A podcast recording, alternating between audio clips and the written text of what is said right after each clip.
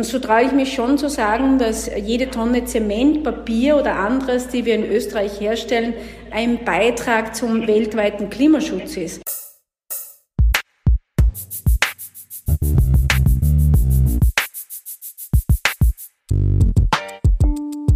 Willkommen beim neuen Podcast des österreichischen Industriemagazins. Mein Name ist Rudolf Leudl. Ich darf Sie heute wieder in die Welt der Maschinen, der Automatisierung, der Innovation und der Zukunft der produzierenden Wirtschaft entführen. Für diese Folge unseres Podcasts, die wir in der zweiten Aprilwoche aufgezeichnet haben, hat Industriemagazin-Redakteur Matthias Bernold mit Wirtschaftsministerin Margarete Schramböck gesprochen. Mit dem Statement, das Sie eingangs hören konnten, beantwortet Schramböck die Frage, ob staatliche Hilfen an die Bedingung geknüpft werden sollten, dass Unternehmen in den Klimaschutz investieren. Wenn man Industrien nach Europa zurückholt, postuliert Schramberg, leiste man automatisch einen Beitrag für den Klimaschutz, weil dadurch Transportwege durch die ganze Welt wegfallen. Was sagt die Ministerin sonst noch in unserem Gespräch? Zur Frage, ob sich der Staat an den jetzt schlingernden Unternehmen beteiligen sollte, gibt sich Schramberg abwartend. Erst sollen die 38 Milliarden Euro an staatlichen Unterstützungen ausgeschöpft sein, bevor der Staat bei Unternehmen einsteigt. Ob solch ein Einstieg Mitbestimmung bedeuten könnte oder eher eine stille Beteiligung, darüber sei überhaupt noch keine Entscheidung gefallen. Wenn Ihnen auffällt, dass die Gesprächsqualität nicht ganz unserem Goldstandard entspricht, wir mussten das Interview diesmal mittels Telefon aufzeichnen. Hoffentlich entschärft sich die Pandemiesituation in naher Zukunft, sodass Politiker und Journalisten bald wieder direkter, wenn auch auf Abstand, miteinander in Verbindung treten können. Aber jetzt, ohne weitere Verzögerung, viel Spaß mit dem Podcast des Industriemagazins.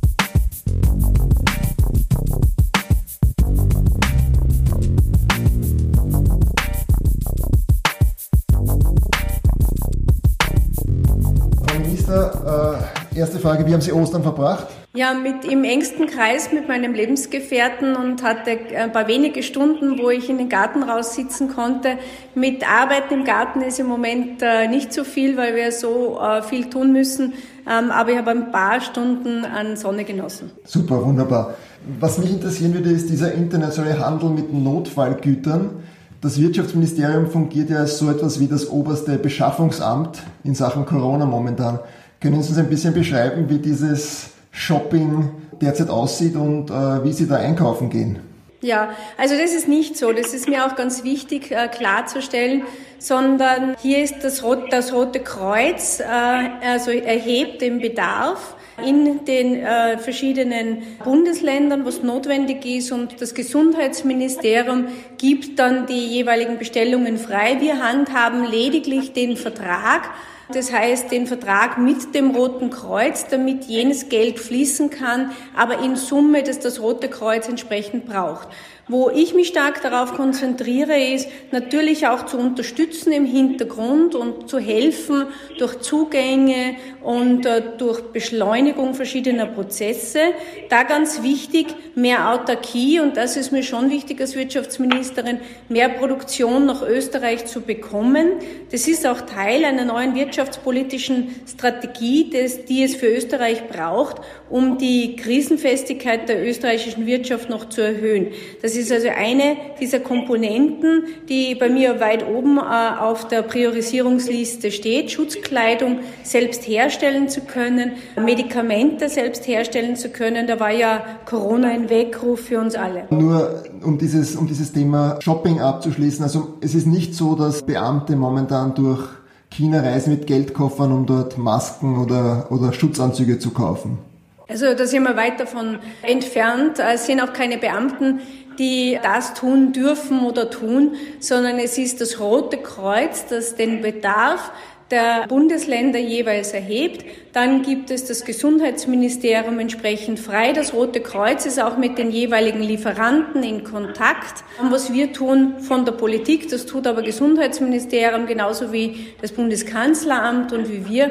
Wo können wir unterstützen, sichere Quellen zu finden, damit das Rote Kreuz hier auch gesichert dort bestellen kann? Verstehe. Man liest da ja oft von Wildwest-Methoden, die da momentan sich abspielen. Glauben Sie, wird da der, werden da die internationalen Beziehungen Schaden nehmen, wenn die Länder da gegenseitig im Wettstreit sind?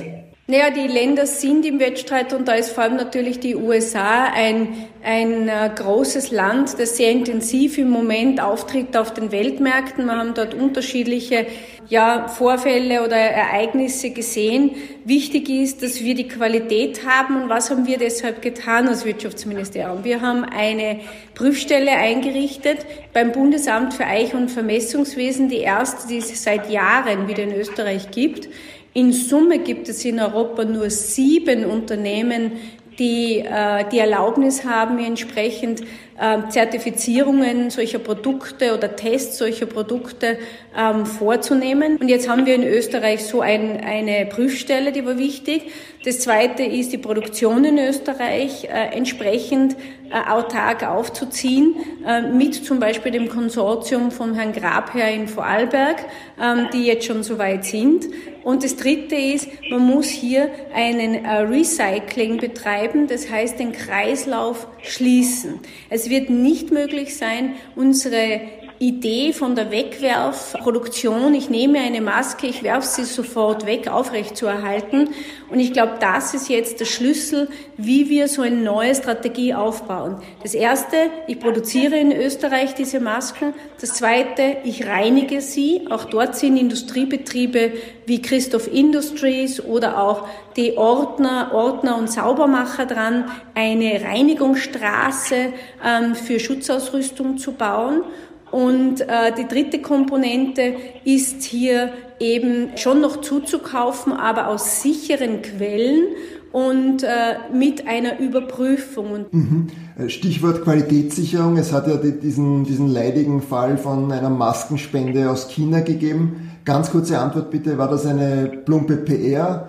Oder eine nette Geste oder, oder vielleicht ein wichtiger Beitrag? Wie bewerten Sie das aus heutiger Sicht? Ja, mir ist ganz wichtig aufzuklären, dass es sich weder um eine Spende für Österreich noch sonst irgendwas gehandelt hat, das mit Österreich zu tun hat, sondern es, es, äh, wir haben vom Wirtschaftsministerium erfahren, dass äh, aus Südtirol eine Bestellung äh, in China abgegeben wurde, dass die dann nach Österreich geliefert wurde und das Bundesheer sie nach Südtirol gebracht hat.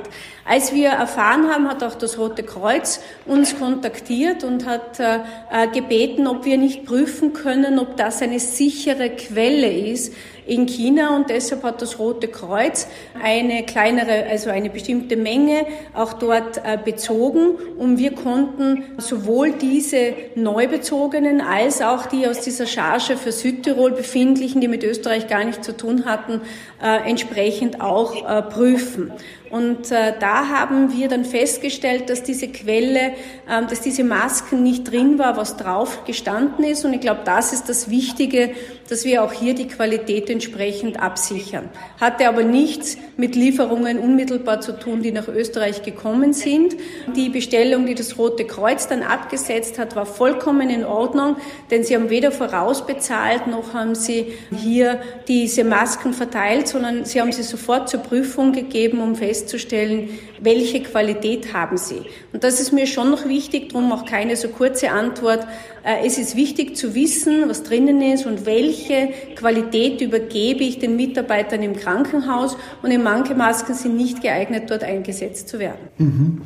Ein, ein Nebeneffekt des Lockdown war äh, der auch von Ihnen geförderte Run auf regionale Erzeuger und regionale Online-Shops. Denken Sie, werden diese Effekte bleiben?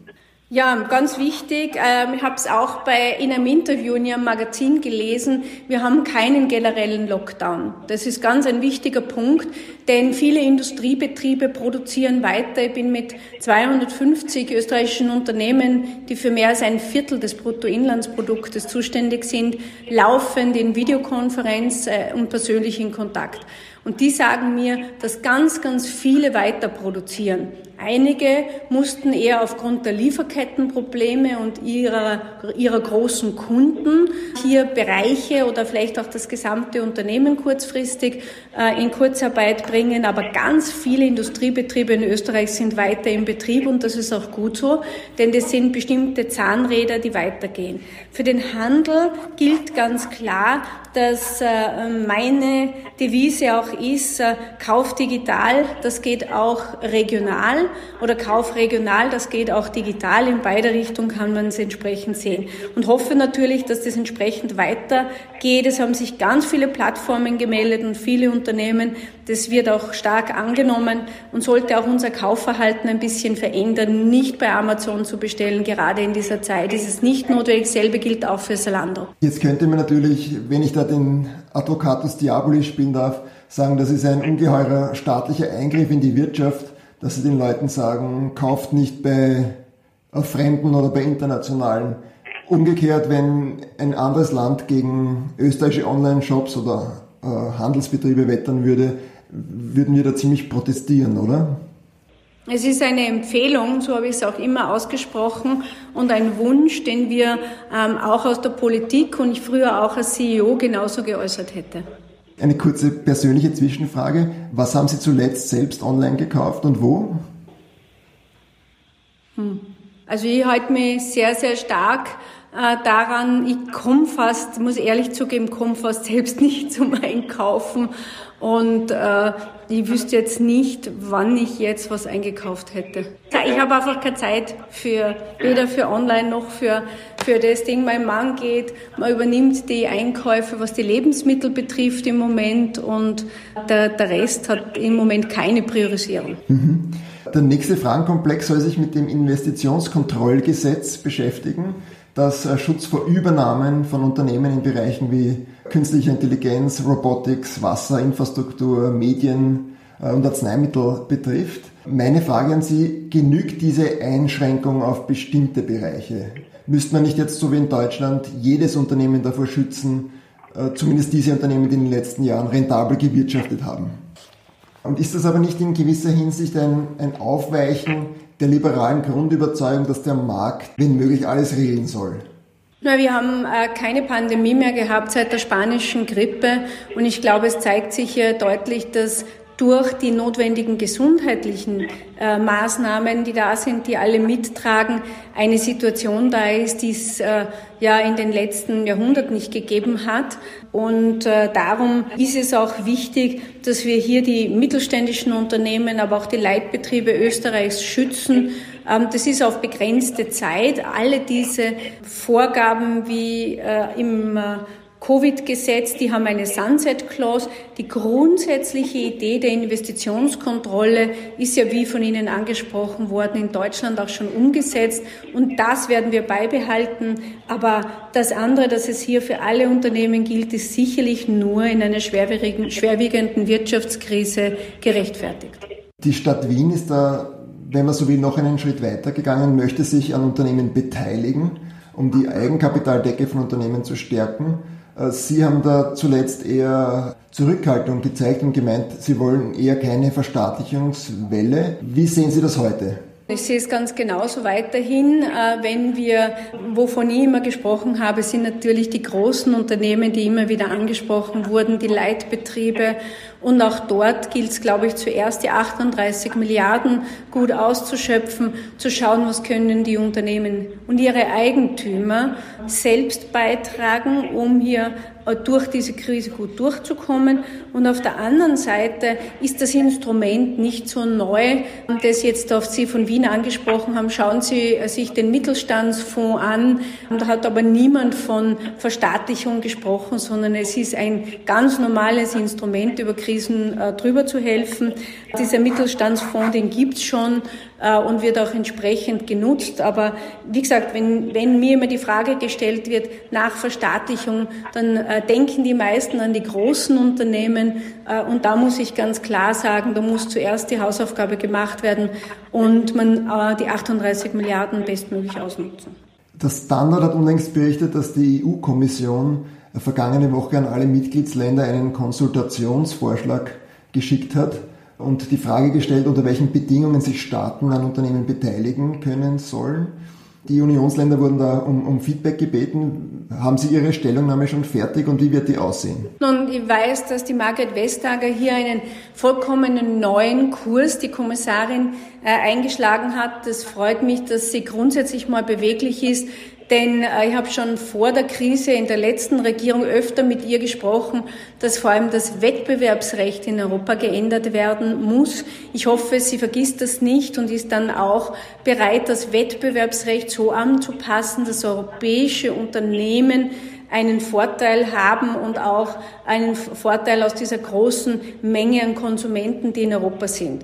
Und äh, das rede ich aus Erfahrung. Sie wissen, ich war 22 Jahre in der Wirtschaft und ich habe viele europäische Infrastrukturanbieter, und da rede ich nicht von Telekom-Infrastruktur, sondern Hardwarehersteller verschwinden gesehen, ähm, weil halt in Europa die Bedingungen so waren, wie sie waren. Und das beginnt beim Beschaffungswesen, geht über ähm, eben die Themen, ähm, wie, ist die, wie ist die Möglichkeit, in äh, Krisensituationen mit Unternehmen umzugehen. Wir haben uns, wie gesagt, dazu entschlossen, zuerst die 38 Milliarden auszunutzen und dann darüber nachzudenken, wenn das nicht geht, wie weitere Schritte sein müssten. Aber prinzipiell wollen Sie auch staatliche Beteiligungen nicht ausschließen. Grundsätzlich erlaubt Europa äh, staatliche Beteiligung jetzt. Es ist eine wesentliche Änderung in der Sichtweise der Kommissarin, äh, ganz eindeutig, die ja früher ganz äh, sich gegen diese Positionen ausgesprochen hat. Aber wie gesagt, wir wollen zuerst alle Maßnahmen, die wir aufgesetzt haben, und es sind viele mehr als andere Länder, in dieser Kürze auf den Weg gebracht haben, diese zuerst nutzen und dann erst darüber diskutieren, ob eine andere zusätzliche Maßnahme möglich ist. Und natürlich ist es ja nicht so, dass Österreich nicht beteiligt wäre an, an Unternehmen. So ist es. Wir sind beteiligt an Unternehmen, aber es ist jetzt nochmal etwas anderes in einer Krisensituation ähm, zu schauen, hier das Unternehmen gut durchzubringen und da sehr, sehr achtsam damit umzugehen, dass auch Staat nicht zu viel sich beteiligt, äh, wo es nicht notwendig ist. Wenn wir uns jetzt die letzte große Krise anschauen, die Finanzkrise, da ist Österreich verschiedentlich dafür kritisiert worden, dass die dass die Republik zwar Partizipationskapital zur Verfügung gestellt hat, das aber, und dafür haben die Banken hohe Zinsen bezahlt, doch die Republik hat keine Anteile an den Instituten erworben, also auch nicht von späteren Wertsteigerungen profitiert und auch kein Mitspracherecht gehabt. Sollte das, sofern es Beteiligungen geben wird, diesmal wieder so sein oder würden Sie sich eher für ein anderes Modell aussprechen?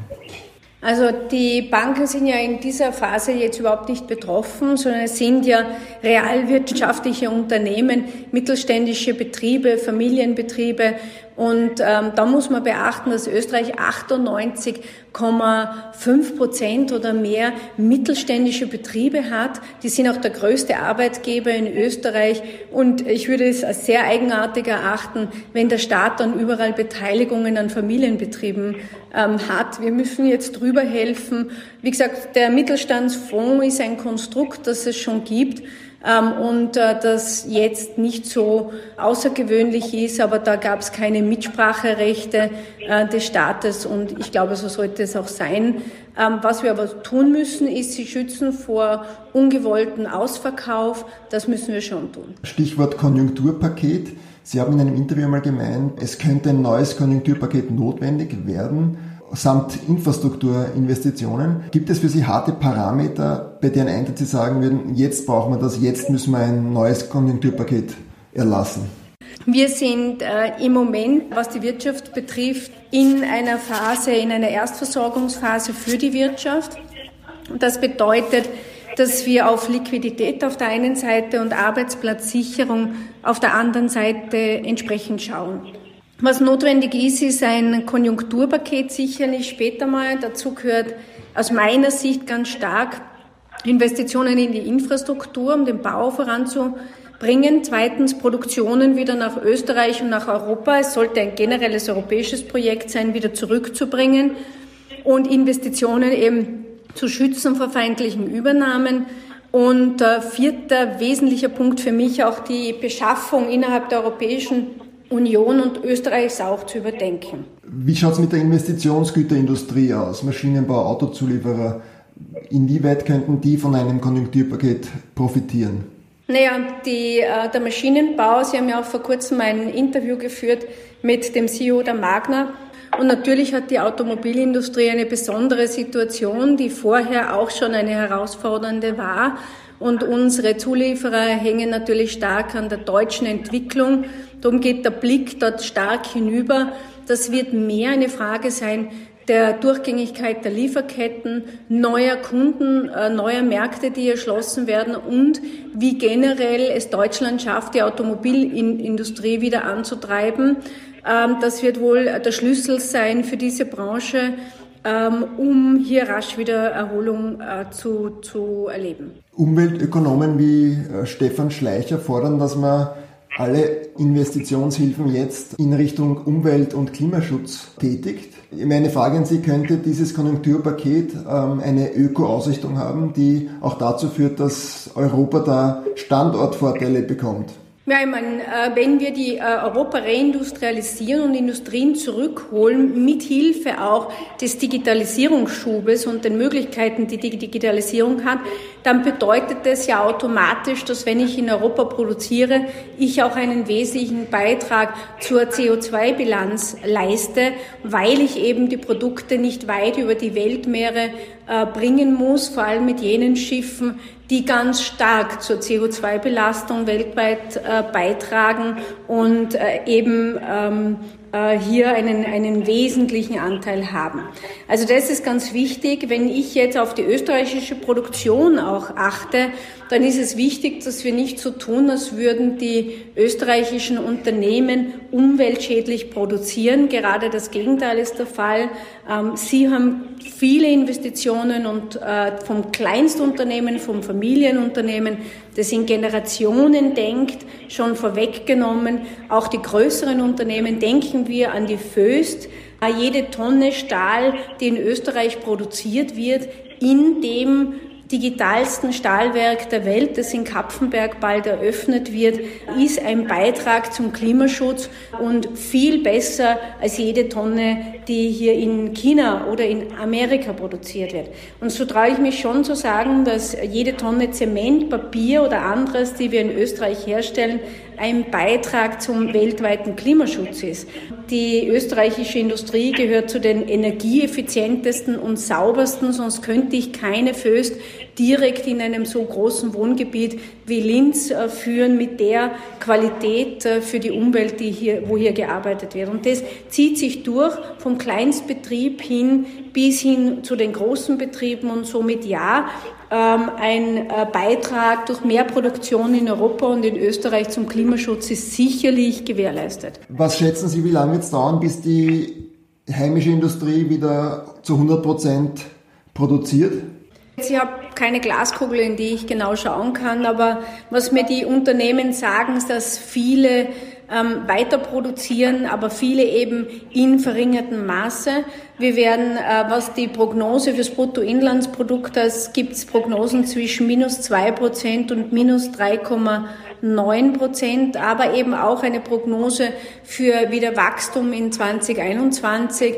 Und wir werden alles tun, dass wir so rasch als möglich in der Produktion wieder zurückkommen in Richtung Vollproduktion. Das hängt aber gerade bei einer exportorientierten Wirtschaft wie Österreich auch von der Entwicklung der umliegenden Staaten, äh, aber vor allem auch der großen Märkte wie USA ab, wie China äh, ab und vor allem wie Deutschland und Italien. Mhm. Eine letzte persönliche Frage. Die Krise ist noch nicht vorüber, aber können Sie sagen, bis jetzt, was haben Sie für sich selbst aus der Krise mitgenommen? Na, bisher habe ich mir habe mitgenommen, dass viele kreative und äh, innovative und auch äh, mutige Unternehmer in Österreich sind. Nehmen Sie das Beispiel von Grab her, der bis vor kurzem keine Masken produziert hat. Dann ein zweites Beispiel, in der Steiermark haben wir jetzt welche, die Beatmungsgeräte ähm, äh, erzeugen, die auch für den Weltmarkt geeignet sind, vor allem für Länder, die es sich nicht so leisten können wie Indien oder der afrikanische Kontinent. Also was hier an Kreativität und äh, schnellem Agieren möglich ist. Ähm, das hat die Krise wieder gezeigt und das zeichnet auch die österreichischen Unternehmer aus und das habe ich ganz besonders wieder vor Augen geführt bekommen und bin ich auch stolz drauf. Und auf persönlicher Ebene? Sie haben sicher nicht gerechnet, dass die Corona-Krise auf Sie zukommen würde, als Sie das Amt als Ministerin angetreten haben.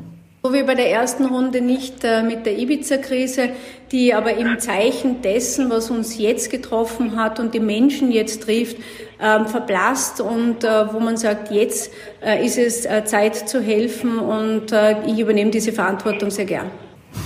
Dann, Frau Minister, ich bedanke mich herzlich für das Interview und die Zeit. Danke, danke bleiben Sie gesund. Dankeschön.